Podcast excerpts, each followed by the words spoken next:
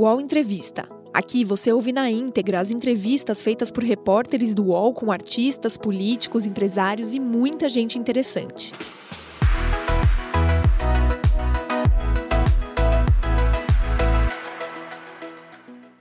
Bom dia a todos e todas, são 10 horas e 4 minutos da manhã e este é o UOL Entrevista. Eu sou Leonardo Sakamoto, colunista aqui do UOL, e hoje teremos o prazer de receber a chefe de cozinha, apresentadora, escritora Bela Gil.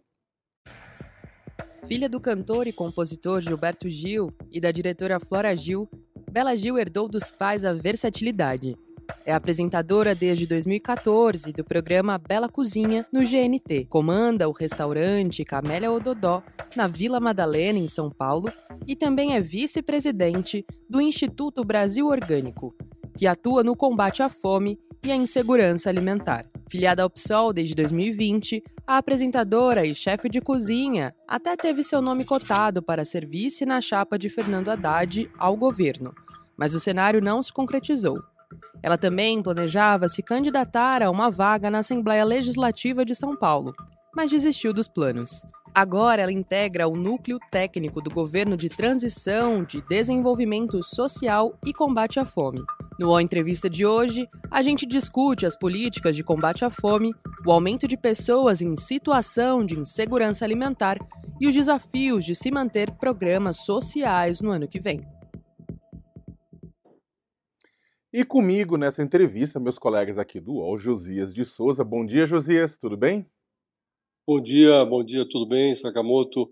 Bom dia, Marilis, uma honra ter aqui a Bela conosco. E Marilis Pereira Jorge. Bom dia, Marilis. Bom dia, Sakamoto, bom dia, Josias. Bela, um prazer falar com você.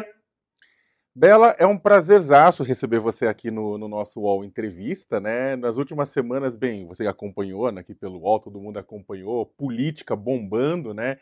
Então é, é, muito legal que a gente esteja começando agora um ciclo de entrevistas deliciosas, né? Tendo você entre nós e a gente dá as boas-vindas, agradecendo a você ter aceitado o nosso convite. Muito obrigada, obrigada Sakamoto, Marili, Josias. Um prazer estar aqui, prazer poder falar sobre esperança, né? Acho que agora é nossa é o nosso nosso tema, assim, é o que nos coloca para frente.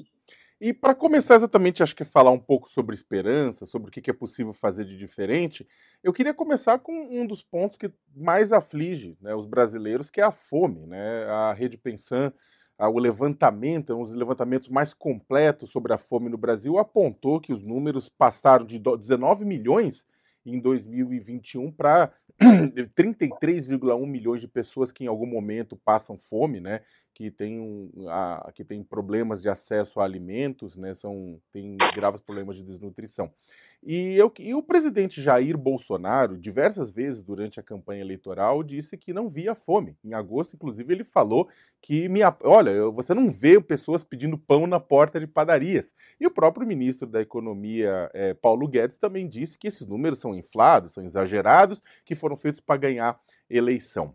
Você concorda com isso? Você acha que esses números da fome são inflados? E como fazer para o Brasil é, voltar, sair né, voltar a, a sair do mapa da fome? Bom, eu, eu acredito muito nesses, nesses números, eu acho que é, retrata realmente a realidade, principalmente é, mostra né, um pouco a consequência desses quatro anos de desgoverno e desmontes de muitas políticas públicas que foram feitas é, e fortalecidas para tirar o Brasil do mapa da fome. E isso inclui o PNA, inclui o PAA, é, políticas, né, o programa de aquisição de alimentos, que é fundamental, o próprio Bolsa Família, o programa Fome Zero, muita coisa foi, foi reestruturada, foi mudada, foi desmontada, então a gente vê a consequência disso Hoje, com 33 milhões de pessoas sim passando fome e mais da metade da população do Brasil em situação de insegurança alimentar, aquelas pessoas que não sabem quando vão fazer a próxima refeição.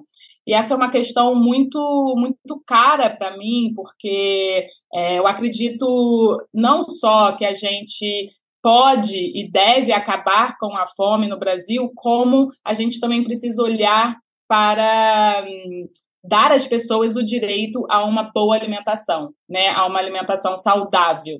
É, então, assim, eu acho triste, né? A gente tem um, um, um presidente realmente com um, um, espírito genocida, um presidente que não está nem aí para o povo, é, um, um, presidente com um ego inflado, é, é, é, um, é um, absurdo, assim, é, o, o que a gente tem vivido nesses últimos anos, e a gente vê que a realidade hoje são pessoas que tão, não conseguem acesso não só à comida, mas muitas vezes não conseguem acesso ao cozinhar, não conseguem pagar o gás, não conseguem, então as pessoas estão voltando a cozinhar com álcool e carvão, as pessoas estão. A gente viu fotos de pessoas correndo atrás de carcaças e ossos né, para comer. Então, é, é triste a gente ter um presidente que tapa os olhos para essa realidade. Né? Essa realmente é a realidade do Brasil hoje. Bela, é, eu sei que vocês estão trabalhando há pouco tempo, mas vocês já conseguiram definir quais são as medidas mais urgentes que precisam ser tomadas para que esse panorama, esse panorama comece a ser mudado no Brasil? Então, a gente ainda não chegou nesse lugar. A gente tá, a gente teve uma reunião no Ministério da Cidadania na última segunda-feira para poder recolher as informações e fazer esse diagnóstico, esse raio-x de tudo que. É, é, de como está o Brasil hoje, de como está a situação dos programas e das políticas públicas. E a partir daí, a gente está. A gente vai um, é, entregar um relatório no dia 30 mostrando esse, esse raio-x, esse diagnóstico, e a partir daí a gente vai entregar um segundo relatório no dia 12 de dezembro, mostra, aí sim é, apontando né, quais programas e o que, que precisa e como, né, o que precisa ser fortalecido, o que precisa ser retomado o que precisa ser revogado também, né? Muitas é, é, normativas e atos precisam ser revogados, e, e, como fortalecer as políticas públicas para que a gente realmente consiga tirar o, o, o, Brasil do mapa da fome, novamente. Agora, Bela, o, o tema fome, alimento, ele é multidisciplinar. Né? Você está tá presente em vários ministérios da economia, que pode liberar ou reter dinheiro para programas sociais, para comprar gás, que você mencionou há pouco, agricultura, que pode é, valorizar mais o, o agronegócio em detrimento da agricultura familiar, até meio ambiente, né? agrotóxico, educação, merenda escolar. Vocês vão conseguir é, dar a este tema essa magnitude que ele tem? É, esse grupo está preocupado com isso? Que no limite a gente está, inclusive, tratando de Ministério da Saúde, né? porque você, quem é bem alimentado adoece menos. Né? Exatamente, exatamente. Essa é uma preocupação nossa como grupo, né? Todos os coordenadores concordam que a alimentação, a segurança alimentar e a soberania alimentar, que são, um, né, é, é um tema presente, muito, muito presente no Ministério do Desenvolvimento Social, pelo menos no governo, nos governos uh, Lula e Dilma, é, a gente entende como grupo, que é intersetorial, é interministerial, a gente precisa dialogar muito com os outros ministérios, né? O programa de é, aquisição, o, o, programa de merenda escolar, né? Comida para a escola, o PENAI.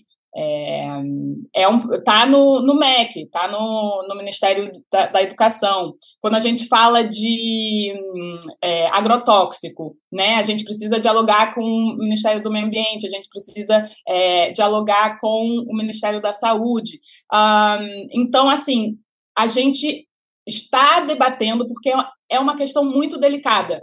E a gente precisa entender qual é a melhor forma da gente assegurar né, o, a prioridade, assegurar uma prioridade para a segurança alimentar e a soberania alimentar dentro do governo. E a gente não sabe se isso vai ficar é, dentro do MDS, é, se vai virar um, um, programa, uma secretaria, um, um, sistema. A gente ainda não, não desenhou o organograma, né, a estrutura do, do Ministério. É um dever que a gente tem para fazer e vai ser entregue no dia 12 de dezembro, mas a gente ainda não tem, uh, eu não, não tenho o que dizer em relação ao nosso, à, nossa escolha, porque a gente ainda está debatendo, a gente ainda está recolhendo informações, mas é uma prioridade, sim, da, do nosso grupo assegurar né, a segurança alimentar e soberania alimentar. Ela, a, então, bem, dentro do grupo de transição, dentro da equipe de transição do presidente Lula, houve pessoas que já defenderam a aprovação do PL do veneno, projeto de lei que flexibiliza, que autoriza, facilita a aprovação de agrotóxicos, de pesticidas, né, ainda neste ano, de forma, de forma célere, né, passando inclusive por cima do debate que está sendo travado na sociedade. O lobby para a aprovação do PL do veneno é muito grande, né? E aí eu queria saber, do seu ponto de vista, como é que a sociedade civil deve se, se, se posicionar, considerando que o governo Lula é um governo eleito uh, numa frente mais ampla do que simplesmente um partido de esquerda, né? E que exatamente por conta disso posicionamentos como esse estão surgindo. Ou seja, tem gente que faz parte da transição que é a favor da aprovação do PL do veneno, uma pauta que você mesmo já criticou. Então, eu acho que um dos, é, uma das atitudes né, simbólicas e emblemáticas e fundamentais do presidente Lula quando tomar posse é restituir o CONSEA, né, o que é o Conselho Nacional de, de Segurança Alimentar, é, que foi extinto no primeiro dia é, quando Bolsonaro foi eleito. E esse conselho ele tem uma participação muito forte da sociedade civil. Então, eu acho que quando a gente abre as portas né, do governo e começa a dialogar com a sociedade civil, a gente, a gente se fortalece. É, e o Conselho tem um papel muito importante nessa questão da segurança alimentar, é, da soberania alimentar no, no Brasil. Então, eu acredito que é, o, próprio, o próprio presidente ele está com um olhar mais voltado agora para não só combater a fome, mas também combater a fome com qualidade, com qualidade nutricional, com qualidade ambiental e com é, essa qualidade social que é realmente democratizar a boa alimentação. Mas você acha que vocês vão acabar enfrentando que, que no âmbito desse governo mais amplo, né, esse governo que, que se diz de frente ampla, esses, digamos, é, esses enfrentamentos serão comuns nos próximos quatro anos?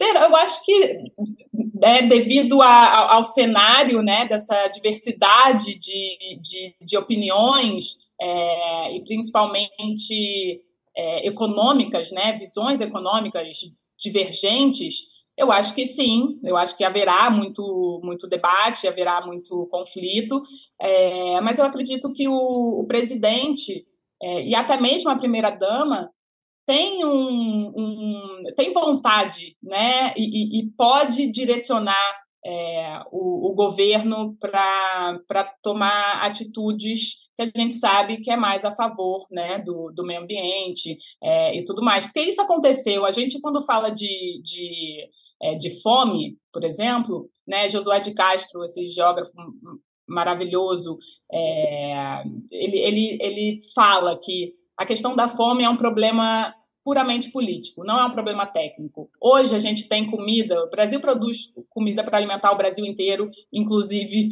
é, boa parte do mundo. E globalmente falando, a gente produz comida para alimentar 10 bilhões de pessoas. A gente ainda não chegou nem a 8 bilhões de pessoas. Por, que, que a gente ainda passa fome? Por que, que o Brasil ainda tem 33 milhões de pessoas passando fome? Por uma questão de é, vontade política. Né? No caso desse governo, a vontade era deixar o povo com fome. A fome foi um projeto político do governo Bolsonaro, enquanto que o combate à fome, né, junto com o programa Fome Zero, foi uma é, vontade política do, do presidente Lula. E a partir de então, a primeira vez que né, um presidente falou, é, quando foi empossado, que a sua prioridade de governo era combater a fome, a gente conseguiu tirar o Brasil do mapa da fome. Então a gente, então eu acredito muito nessa vontade é, política do presidente de fazer isso acontecer e não só é, combater a fome, mas agora como marco também é levar comida de qualidade, é dar acesso à comida de qualidade para todos. Bela, a, a, enfim, ao longo, enfim, de todas essas últimas décadas, a gente fala muito do problema da fome, de se combater fome no Brasil. E uma coisa mais recente é algo que eu vejo também que é uma preocupação sua. Imagino que é que grande parte de, do, do fato de você estar nessa equipe é a preocupação com a qualidade do que as pessoas consomem, né? Não simplesmente resolver o problema da fome, mas resolver esse problema da fome com qualidade de alimentos. É, eu, durante muito tempo, trabalhei nessa área de nutrição, escrevi muita, muito sobre isso, e uma coisa me marcou muito de uma entrevista com uma nutricionista que eu fiz, é, discutindo a questão do orgânico, se era importante preferir o orgânico a outros alimentos, e ela falou para mim o seguinte: Marilisa, a gente vive num país em que as pessoas não comem alimentos saudáveis, naturais, que não sejam antiprocessados. A gente precisa primeiro mudar essa realidade, que as pessoas passem a consumir frutas, legumes, verduras, uma, uma comida feita em casa com qualidade.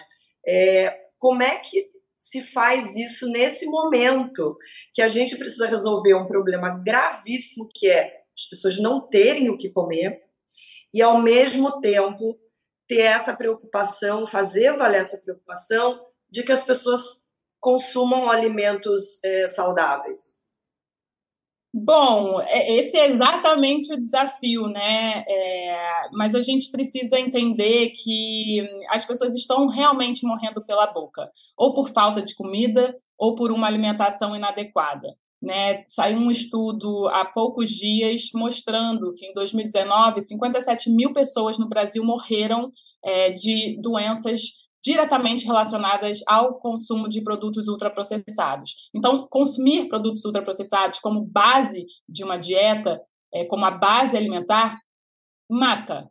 Então, se não mata, adoece e adoece muito. Isso é uma questão de saúde pública. Em termos globais, né, 70% das mortes estão relacionadas a doenças crônicas não transmissíveis que estão diretamente relacionadas à dieta. Né, e ao consumo de produtos ultraprocessados. Então, a gente tem que entender, a gente tem que é, ter um olhar, mudar a, a, o nosso olhar em relação a, ao investimento na, a, na alimentação saudável. Né? Dar acesso a uma alimentação saudável é investir na população, é investir na saúde, é reduzir os custos do, é, da saúde. E isso a gente faz com, é, como você disse, né, como dar esse acesso, como fazer isso acontecer, como que essa comida vai chegar na população. Porque o que, que acontece? Os produtos ultraprocessados, eles estão cada vez mais baratos e os produtos frescos estão cada vez mais caros. Bom, a gente está nessa, nessa, nessa linha, nessa cruzada que é exatamente nesse momento que a gente está vivendo onde os ultraprocessados estão ficando mais baratos que os produtos frescos. Isso é uma questão urgente que a gente precisa rever e através de tributação, né, através de a gente não pode viver num país que dê ao setor dos agrotóxicos 30% de, de, de isenção é, fiscal né? Todos os setores pagam 35%, o setor dos agrotóxicos deixa de pagar 30%, eles só pagam 5% de imposto. Né? E aí a gente sabe que, esse, é, que, que, as grandes monoculturas, né? soja, milho, trigo, né? usam, utilizam, usam e abusam desses agrotóxicos e acabam é, e são né, a base dos produtos ultraprocessados. Então, obviamente, né, vão, vão competir com é, os, os, alimentos frescos, né? E, e, vão ser mais baratos. Então a gente precisa é, regular isso, a gente precisa equilibrar isso, investir numa. É, agora é inclusive um debate se o Ministério do Desenvolvimento Social vai voltar a existir como ministério. Né, ou não, porque o Ministério do Desenvolvimento Social, do, do Desenvolvimento Agrário, desculpa, é, que está tomando conta, que, que investe na agricultura familiar, né, nos pequenos agricultores, nos camponeses, numa uh, agricultura mais saudável, consegue investir em tecnologia, em conhecimento para os produtores né, transitarem para uma agricultura mais orgânica, mais agroecológica. Então, assim, é, é, é são, é, muito, é muito complexo. Mas, para finalizar, eu não quero me, me estender muito, mas essa questão do acesso é muito importante, porque eu acredito que existem cinco tipos de acesso que a gente precisa para poder fazer com que a alimentação saudável atinja a todos, seja realmente um, um, direito igual para todos. Que o, primeiro é o conhecimento. A gente precisa de acesso a conhecimento. Isso tem a ver com educação alimentar. Isso tem a ver com transparência, né, na indústria, nos rótulos. A gente precisa entender o que, que a gente está comendo. Em segundo lugar, a gente precisa de acesso é, geográfico, né, físico ao alimento. A gente precisa achar, a gente precisa ir até o alimento e conseguir é, comprar. Então, tem pessoas que moram em desertos alimentares, pessoas que precisam andar quilômetros de distância para achar um, uma banana, uma fruta fresca, um pé de alface, é, ou que moram em pântanos alimentares, onde não só não tem a oferta de produtos saudáveis, frescos, mas é, tem, são bombardeadas com produtos ultraprocessados. A gente precisa do acesso financeiro, porque não adianta você chegar e achar um produto né, maravilhoso, mas não ter o poder de compra, não conseguir comprar. A gente precisa do acesso tecnológico, ferramentas, né? Que a, a gente viu ah, isso na, na pandemia. As pessoas precisam para cozinhar, precisam de acesso à água, precisam de acesso a gás, precisam de acesso à eletricidade, precisam de, de uma né, ferramenta. Uhum. Eu acho que gente teve um probleminha com a conexão da Bela, né? A gente tá, já está tentando, o pessoal da técnica que já está agindo para tentar restabelecer a conexão.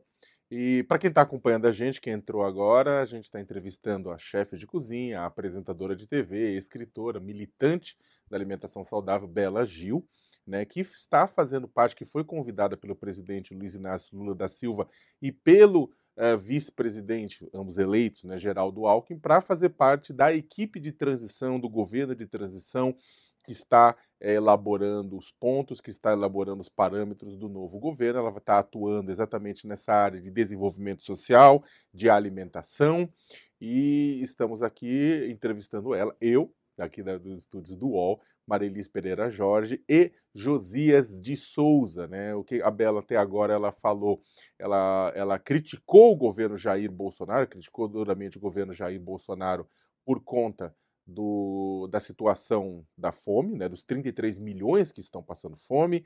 Ela defendeu uh, acesso ao alimento, defendeu, falou que a questão do acesso ao alimento e do combate à fome não é apenas garantir comida, mas é também é, permitir né, garantir acesso a outros elementos, garantir acesso à possibilidade de cozinhar, garantir acesso a alimentos que realmente alimentem, né, e não apenas encham barriga, mas é que realmente alimentem, que nutram as pessoas.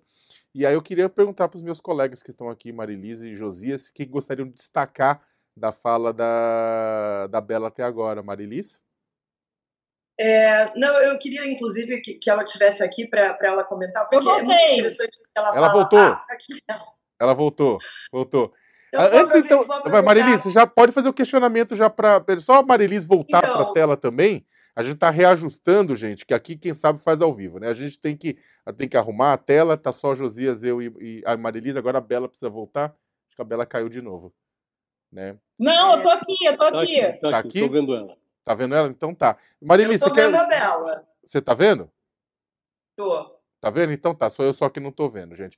Marilis, pode perguntar para pra Bela o que, que você ia não, então, comentar. Então, eu, eu acho muito interessante isso que ela fala sobre os pântanos, os desertos, os, os desertos alimentares, os pântanos alimentares, e essa questão, a, a dificuldade enorme que é, é das pessoas terem acesso a alimentos mais saudáveis.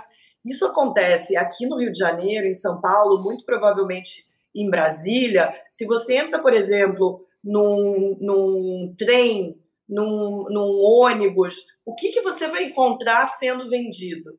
É salgadinho, a coisa mais ultraprocessada, biscoito, bolacha, sendo vendido é, de um preço muito barato. O problema da questão do preço desses alimentos é outro, mas é, é, isso, as pessoas acabam se alimentando com o que elas encontram pelo caminho e fica muito mais difícil para essa mudança, para é, essa parte da mudança que é, que é necessária acontecer, quando a gente sabe que a realidade é essa. Tanto que as pessoas que. Você tem uma, uma quantidade enorme de pessoas é, mais carentes que estão nesse triste número aí de 57 mil pessoas que morrem, porque fica é, é mais caro para essa parte da população carente, é, enfim, conseguir investir, de, conseguir investir, conseguir ter acesso à comida de mais qualidade. E antes da Bela responder, Exatamente. Bela, só para antes, Bela, antes de você responder, já fazer até uma conexão na fala da Marilis, eu queria pedir para vocês aproveitar e explicar para nossa audiência um termo que a gente está usando aqui, ultraprocessado. O que é um ultraprocessado? Ultraprocessados são esses alimentos, né, empacotados com muitos aditivos, né, que a gente já sabe, a literatura já mostra que realmente faz mal à saúde. Então, não é, é, é, é seria né, o oposto ao que a gente chama de comida de verdade. Não é a comida fresca, a comida de panela. Então, quando você pega um pacote ali e você é, lê, ah, tem cinco linhas, né, de quando você lê ali a lista de ingredientes, cinco linhas com milhões de termologias, é, corantes, aromatizantes, um, adoçantes que a gente às vezes não consegue nem é, né, soletrar, nem uh, falar é, exatamente esse produto é o produto ultraprocessado. E aí tem, existem várias categorias, né? É, mas aqui eu posso dar exemplos, né, o que, que a gente está, quando a gente fala ultraprocessado, o que, que é? Refrigerante, é, é esses biscoitinhos, né, biscoito recheado, uh, miojo, salsicha, uh, esses são esses, esses produtos que a gente está tá falando quando a gente pensa em produtos ultraprocessados. E aí, a, a pergunta da, tá... e aí a pergunta da Marilis, desculpa, só para Josia, só para que acabei encavalando um pedido de explicação, mas também aí acho que ficou meio a pergunta da Marilis ficou só, você quer retomar Marilis só para ela Não, eu, eu, na verdade foi mais um comentário sobre essa facilidade das pessoas de encontrarem esses produtos ultraprocessados no caminho que estão é, que são muito fáceis de encontrar, são muito baratos e acabam sendo as opções é, que essas pessoas têm de alimentação, às vezes de almoço, às vezes de jantar, são pacotes de biscoito.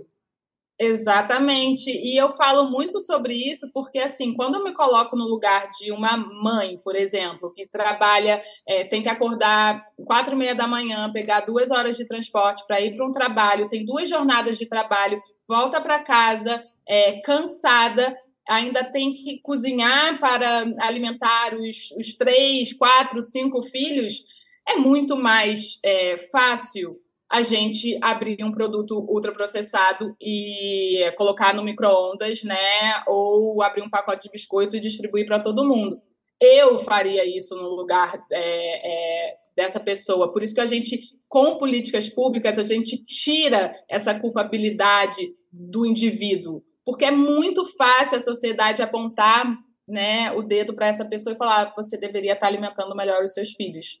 Só que sem dar a ela a oportunidade para fazer isso, né, de um jeito que essa pessoa não perca a, a, a, cabeça, né? Porque é muito complicado. Se alimentar ou cozinhar não é essa coisa romantizada que a gente faz na tela de TV, né? Cozinhar exige planejamento, exige é, tempo, exige trabalho, é muito trabalhoso. Então, é, o que, que a gente precisa? A gente precisa de políticas públicas que desestimule o consumo desses produtos. E quando eu falo isso, é a gente colocar limites ao acesso é, a esses alimentos. Né? Esses alimentos não deveriam estar nas escolas, não deveriam estar nos hospitais, não deveriam estar em qualquer banquinha, é, deveriam ter alertas né, no, no, na, na rotulagem no supermercado, como que a gente conseguiu, e a gente precisa disso para mudar o nosso pensamento como povo, como sociedade, como cultura, quando a gente pensa principalmente em relação à comida de criança, né? A, a comida, a, o que, que, é um alimento, né, é, para criança? Porque tem muito disso. Ai, criança, deixa ela ser feliz, deixa ela comer esses, esses produtinhos, esses pacotinhos que a gente sabe que é, dali para frente só vai fazer mal para a vida dela. Então a gente precisa de é, políticas públicas como a gente fez com é, o uso do cinto de segurança, né? Antigamente, na época dos meus pais, usar cinto de segurança era impensável. Mas com políticas públicas a gente fez com que todo mundo né, usasse cinto de segurança e reduziu o número de mortes em acidente de trânsito. É, a vacinação é outra política pública muito importante. É, a política é, de incentivo ao aleitamento materno foi muito, foi, foi muito boa. E, por último, o exemplo que a gente tem de uma política muito efetiva foi o combate ao tabagismo né, as pessoas, uh, a gente mudou né, a cultura do, do, nosso, do nosso país em relação ao, a, ao tabaco, em relação ao cigarro, ao consumo de cigarro. E a gente precisa fazer a mesma coisa em relação ao consumo de produtos ultraprocessados. Então, eu acredito que só através de políticas públicas intersetorial, conversando com, né, com a economia, com a saúde, com a educação, é, com o meio ambiente, que a gente vai fazer, que a gente consegue né, é, reduzir o acesso das pessoas a esses alimentos que a gente sabe que matam. O, o, a gente está falando aqui de, do mundo ideal, né? Você falou da necessidade de ter conhecimento, acesso físico ao alimento, acesso financeiro, tecnologia. E nós estamos vivendo uma realidade em que o Estado fornece a parlamentares uma ração regular de orçamento secreto para desviar o dinheiro e uma merenda escolar está. É, o Estado brasileiro está pagando 33 centavos. Né? É desse universo que nós estamos falando. Os meninos estão comendo é, bolacha processada na escola, estão dividindo o ovo em quatro para dividir para, quatro crianças. Quer dizer, essa é a nossa realidade. O que eu queria lhe perguntar é, partindo desta realidade, o que é possível fazer? Acho que você já foi consultora, por exemplo, do programa de merenda escolar de São Paulo, da Prefeitura de São Paulo. Né? O que é possível fazer partindo desta realidade, não do mundo ideal sobre o qual nós estamos falando aqui? Então, Josias, isso é muito, inclusive, o nosso trabalho agora na transição, né? É, que a gente, eu, eu não tenho o que te dizer é, sobre a nossa conclusão, porque a gente não chegou a uma conclusão ainda. Mas eu posso te dizer que realmente é, a realidade está muito triste, porque em relação ao orçamento, todos esses programas que foram fundamentais para alimentar o povo brasileiro não tem dinheiro a gente não tem dinheiro para é, merenda, merenda escolar, a gente não tem dinheiro para o programa de aquisição de alimentos, a gente não tem dinheiro para é, o, o, próprio, o próprio Bolsa Família. Né? A gente está é, é, esperançoso aí com, com a PEC para ver se a gente consegue tirar isso do, do teto de gastos e, e e, e dar um, um, respiro né, para esse ministério, para o Ministério do, do Desenvolvimento so, é, Social, garantir dinheiro para outras políticas públicas. Então, assim, é, o, o, trabalho que a gente está fazendo hoje é recolher essas informações, fazer esse, esse raio-x, mostrar essa fotografia dessa realidade triste que a gente está vivendo hoje, para daí então a gente conseguir é, criar uma, uma, uma proposta né, para dar esse pontapé inicial de como a gente consegue trilhar o caminho do combate à fome. Mas eu, eu te digo que eu estou é, assustada com os números e com o desmonte das, das políticas públicas uh, em relação esse, ao combate à fome. Esse governo de transição, Bela, já tem mais de 400 pessoas. Né? A última vez que eu vi tinha 417. Quem está de fora, quem está de longe observando, eh, dá a impressão de que está ficando meio disfuncional. Né? Você que está dentro, que está trabalhando, é, há informações disponíveis, há reuniões regulares, você está vindo a Brasília, participa por videoconferência. Como está funcionando isso? Está funcionando?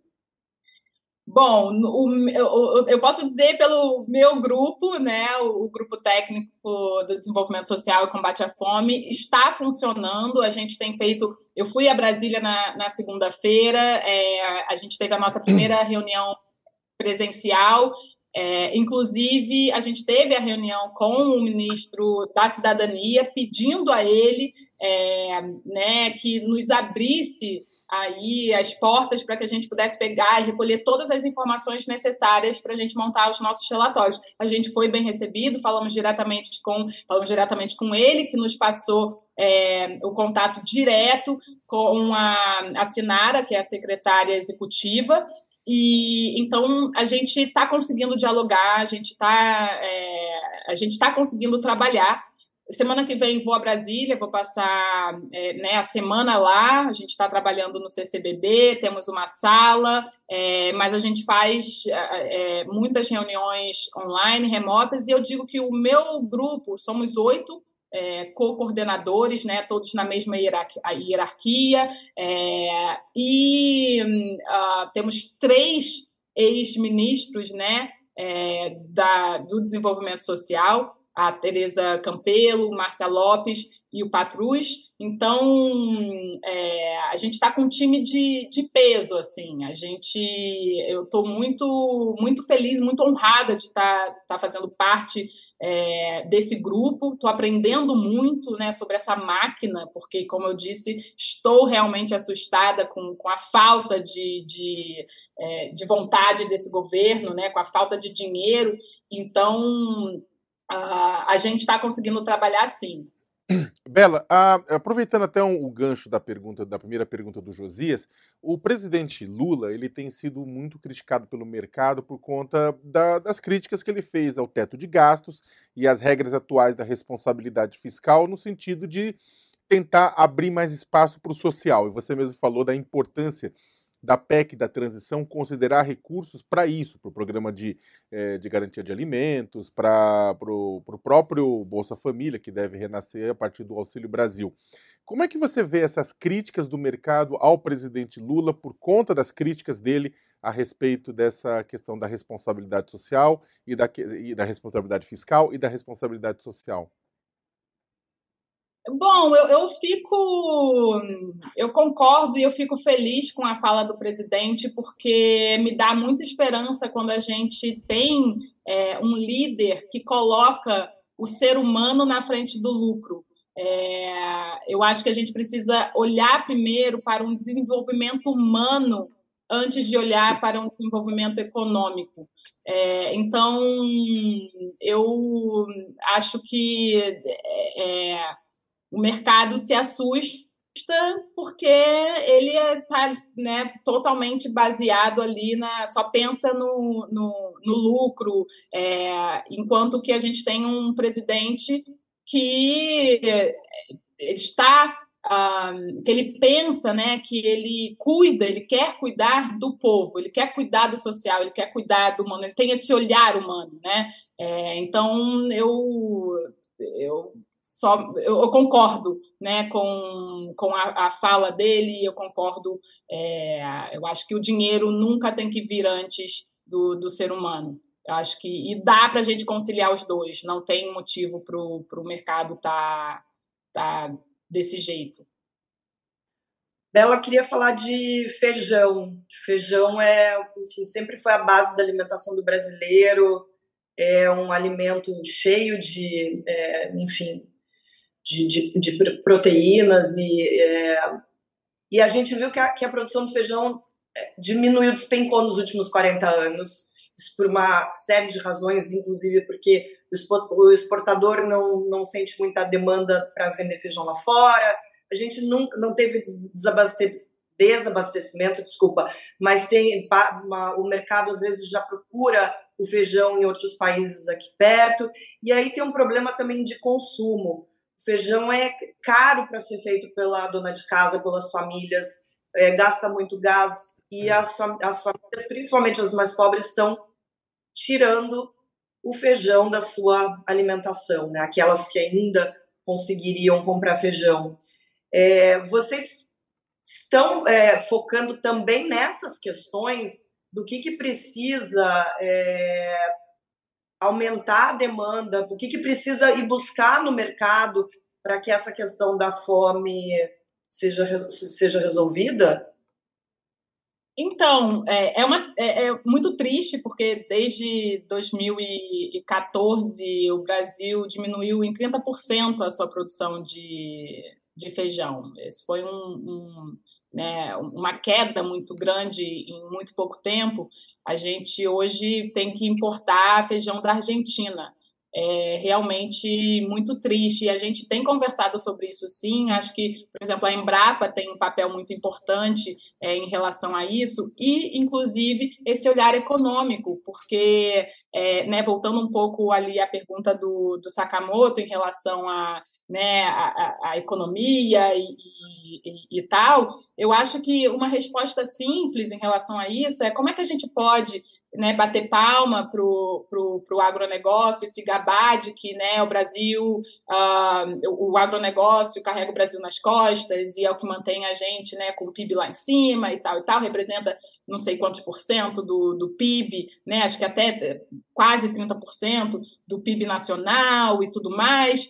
E enquanto né, a gente tem isso de um lado e 33 milhões de pessoas passando fome, né? O, o, o que, que o, o, a, a, que custo né, o, ter um PIB né, que vai colocar o Brasil no, no ranking ali, no, no, topo, no top 3 da, da, dos, da, da, economia mundial, né, a que custo isso vale a pena? Né? A custo de, de pessoas passando fome, a custo de pessoas morrendo por falta de comida ou por uma alimentação inadequada. Então, eu acho que é, nesse governo, né, nessa transição e nesse próximo governo, a gente vai ter um olhar é, de incentivo à produção de, de alimentos, né, alimentos saudáveis, então feijão se inclui nisso. A questão, a própria questão de estoque, né, a gente viu nesses é, no, no meio da pandemia ali a questão do preço do arroz, né, subindo muito, porque a gente, a política de estoque, não tinha mais estoque, a gente está sem estoque de, de, de cesta básica. Se acontecer algum desastre, a gente não tem cesta básica para doar. A gente está numa situação muito é, é, é, é, assim precária. É uma situação de, de, de calamidade mesmo, assim, de miséria. Então, eu acho que esse, esse governo é, vai retomar essas, essas políticas uh, para apoiar a população a ter uma a ter acesso a uma boa alimentação. Foi como você disse, a gente precisa de água né, para cozinhar o feijão, a gente precisa de gás e está dentro do Ministério do Desenvolvimento Social, por exemplo, né, o programa de, de cisternas, como eu falei, que leva água para o semiárido, está o auxílio gás, né, que dá até 50% de, de desconto no valor do gás para é, as donas de casa, para enfim. Então a gente tem que retomar isso, né? É, é necessário a gente ferramenta é, né, tecnologia social existe. A gente só precisa de vontade para colocar isso na prática. O UOL Entrevista volta já.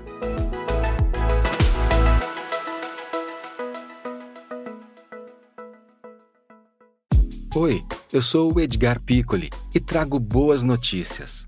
Isso, Trago Boas Notícias é um podcast original Spotify produzido pelo UOL para você se informar e relaxar. As histórias que eu conto aqui são de Ecoa, a plataforma do UOL por um mundo melhor. De segunda a sexta-feira, às seis da tarde, tem um novo episódio grátis no Spotify e no UOL. Dá também para baixar e ouvir offline, quando você quiser.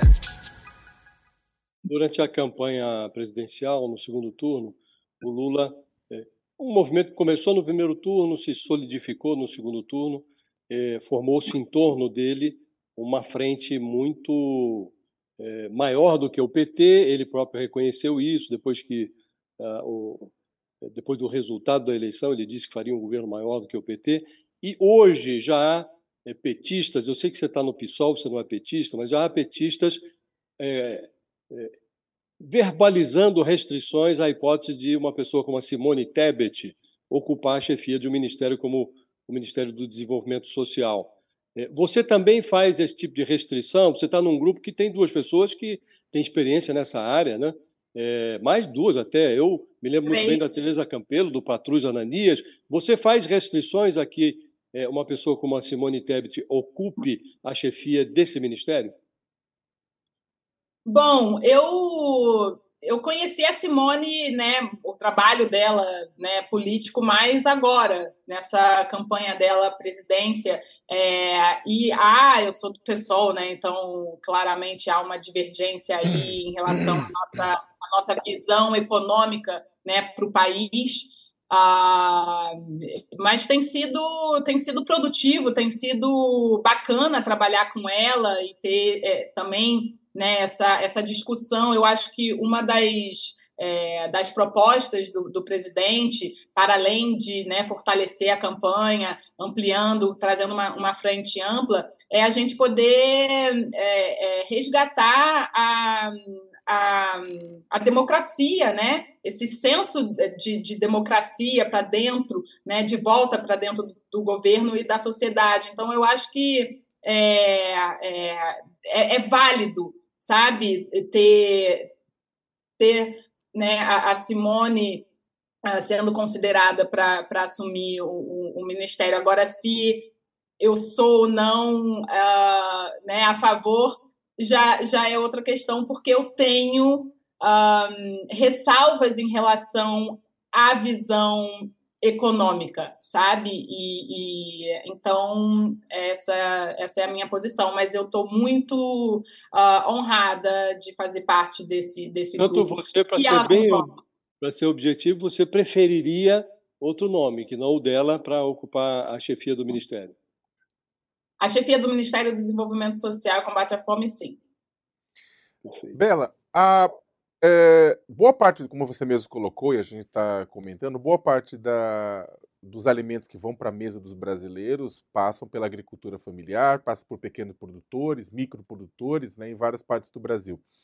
É, é, você, historicamente, sempre apoiou o MST, né? E aí eu queria te fazer essa pergunta: você acha que tem espaço no segundo, nesse terceiro governo Lula para uma para reforma agrária no Brasil? Acho que tem espaço.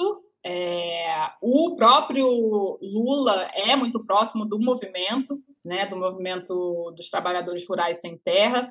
E quando a gente fala de alimentação e combate à fome e tudo mais, a gente precisa chegar na raiz do problema. Né? O Brasil é um, é um país que nunca fez uma reforma agrária efetiva e a gente precisa né, da democratização da terra para que a gente consiga democratizar a alimentação saudável. A gente precisa de terras saudáveis para ter uma, né, para cultivar um alimento saudável e, consequentemente, distribuir alimento saudável para a população. E a gente só vai conseguir fazer isso quando a gente é, conseguir distribuir, né, de uma maneira mais justa a terra no Brasil. Hoje a gente sabe que 70% da comida que chega na mesa do, dos brasileiros vem da agricultura camponesa, né, vem da, dos agricultores familiares, sendo que eles só, eles só ocupam 30% das áreas cultiváveis no Brasil, enquanto que o agronegócio é exatamente o oposto, né? Não dá nem, não chega nem a 30% do, do que a gente come, né? É, eles não fornecem nem 30% do que a gente come e eles detêm ali 70% das terras. E o Brasil, a gente sabe que é um dos países com maior concentração de terra. Então, eu acredito muito uh, que nesse governo um dos marcos, né, também será uh, uma, uma boa reforma agrária, uma reforma agrária né, efetiva no Brasil. Não só redistribuindo, distribuindo e redistribuindo terra, mas também uh, levando para o campo né, educação, cultura, esporte, né, oportunidade para tecnologia, é, internet, para que as pessoas tenham uma vida boa, uma vida digna, né, é, e acesso a tudo isso que a gente tem também nas cidades. Eu acho que é, é, é, haverá uma interlocução maior entre campo e cidade, né, com, com essa visão é, de uma reforma agrária né, posta em pauta pelo presidente. Mas desculpa fazer até uma, um certo advogado do diabo nesse sentido, porque a, bem, o candidato vitorioso para presidente ele foi o candidato mais progressista, digamos assim. Só que o Congresso Nacional que saiu das urnas é um Congresso mais conservador, né? O PSOL aumentou a participação no Congresso, teve é, puxadores de voto, o próprio Guilherme Boulos, entre outros. E é claro que essa pauta, pauta como a reforma agrária, como apoio ao pequeno produtor, vai ser levada, né? Mas é, não acaba enfrentando. Olha, a ideia é aumentar a reforma agrária, aumentar no orçamento a questão do pequeno produtor, do camponês. Só que não acaba esbarrando nessa realidade de um Congresso que saiu das urnas mais conservador, mais à direita? Acaba, infelizmente, você tem toda a razão, Sakamoto. É, é muito difícil a gente pensar é, né, nessa enfim, nessa mudança é, emergencial que a gente precisa né, é, com a realidade do nosso Congresso hoje. Mas eu acho que com uma, é, uma transformação de, né, do coletivo, assim, da nossa sociedade, a gente está nesse momento de transição, obviamente a gente não vai mudar a realidade de uma hora para outra, mas eu acho que a sociedade se empossando, se apoderando né, de, de conhecimento, entendendo melhor a realidade, a gente pode ter um apoio muito forte né, é, da sociedade civil, pressionando cada vez mais o Congresso. Eu acho que é, eu fiquei muito triste Depois das eleições, quando a gente viu ali é, né, o, o, o, fechamento ali do Congresso, apesar de candidaturas maravilhosas que a gente teve, uma representatividade né, de, dos povos indígenas com, com, a, com a Soninha, com a Sônia Guajajara, é, com Boulos e, e muitos outros, muitas outras pessoas maravilhosas, mas a gente ainda tem né, é, é, como maioria né, ali a bancada ruralista, né, a bancada da arma, a bancada é, da bala, enfim, né? A gente ainda é muito triste isso. Só que ao mesmo tempo eu não me deixo abater assim, porque eu acho que a sociedade civil, eu acho que a gente tem muita força também, a gente pode cada vez mais, muito por causa das redes sociais, muito por causa dessa também democratização assim da, da informação, é, pressionar o próprio Congresso, pressionar os deputados, pressionar os senadores, pressionar, enfim, quem a gente tiver que pressionar. E, e isso uh, funciona. Então, eu acho que não está não, não, não tá, não, não, não tá tudo perdido. A gente está caminhando para o final da nossa entrevista. Eu queria ver se a Marilise e o Josias têm mais perguntas, né? Mais uma pergunta cada para a gente poder arrematar. Eu tenho. É, enfim, acompanhando a trajetória da Bela, você parece uma pessoa bastante versátil, como a gente vê mesmo, e muito inquieta.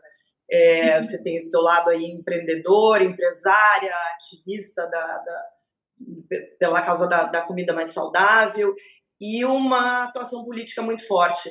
Você pensa, parece que, que pensou, enfim, se candidatar em um cargo na Assembleia em São Paulo. Você pensa em seguir uma carreira política, aceitar um cargo nesse novo governo? Você já está participando agora desse momento de transição, é, se candidatar para algum cargo no futuro? Eu gosto muito de política porque eu cheguei a uma. Eu, eu acho que eu, eu, eu, eu posso e faço bastante como né, uma atuante aqui da, da sociedade civil, como apresentadora, escritora, comunicadora e tudo mais, mas chega um momento que você esbarra é, em, em, em questões estruturais que só com política pública você consegue mudar. Então, sim, eu tenho vontade, eu tenho muita vontade de. É, de trabalhar com política, não necessariamente é, parlamentar, tanto que até, é, enfim, estava quase me candidatando ali a, a, a uma vaga no, no, na Assembleia, como, como você mesma colocou, mas eu, eu desisti porque eu acho que, enfim, ainda consigo fazer talvez mais como, como uma não parlamentar mas é, trabalhar com, com política, assim, eu, eu, já trabalho com política da, da maneira que, que, é, que eu faço, assim, com, com ativismo e tal, acho que eu,